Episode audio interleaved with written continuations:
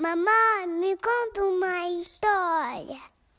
Claro, filha, a história já vai começar. Não.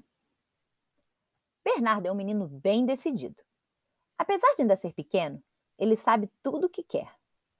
Aliás, para sermos bem precisos, o B sabe exatamente o que ele não quer. E atualmente, ele não está querendo quase nada. Tanto é que ele responde a mesma coisa para tudo. E não é nada positivo, literalmente. Quando sua mãe o chama para almoçar, seu pai para tomar banho e seu irmão para brincar, ele esbraveja em alto e bom som. Não, negativo, nada disso. Nananina não. E quando alguém faz cara de que não entendeu, Bernardo não deixa barato. Se não estiverem entendendo, eu falo em outras línguas também. No, no, nine.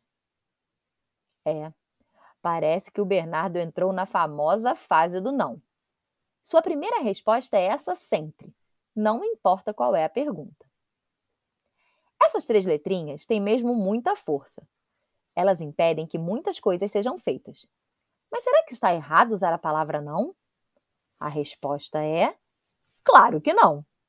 É muito importante negarmos o que não queremos não concordamos, o que está errado ou o que sabemos que não faz sentido. Mas, ao mesmo tempo, se negamos tudo, como é o caso do B, podemos perder oportunidades muito legais. A melhor amiga do B, Isabela, estava inconformada por não conseguir mais brincar com ele e ficou pensando em como poderia convencê-lo a fazer algum programa com ela. Então, resolveu fazer perguntas irresistíveis para ele dizer sim. Quer ir na pracinha comigo? Vamos tomar sorvete? Que tal passar o dia todo na piscina? Mas não adiantou muito. Bernardo continuou respondendo não para tudo. Na verdade, ele até estava com muita vontade de fazer aquelas coisas. Muita mesmo. Mas agora que ele já era conhecido pelos seus nãos, ele simplesmente não queria dar o braço a torcer e responder sim. No entanto, estava bem óbvio que o B estava triste com a sua própria decisão de só dizer não. Isabela ficou olhando para o menino e pensando em como poderia ajudá-lo. E, de repente, como num passe de mágica, teve uma ideia genial.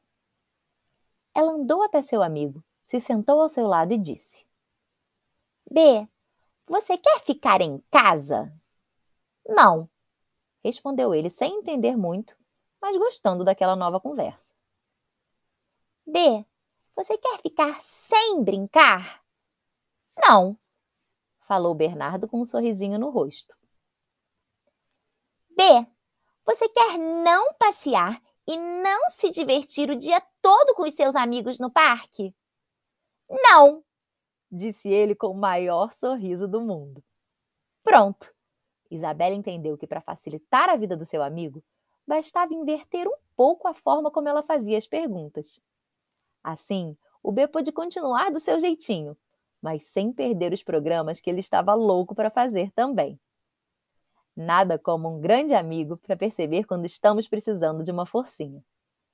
É só prestar bastante atenção para entender como podemos ajudar nossos amigos e criar as melhores soluções juntos.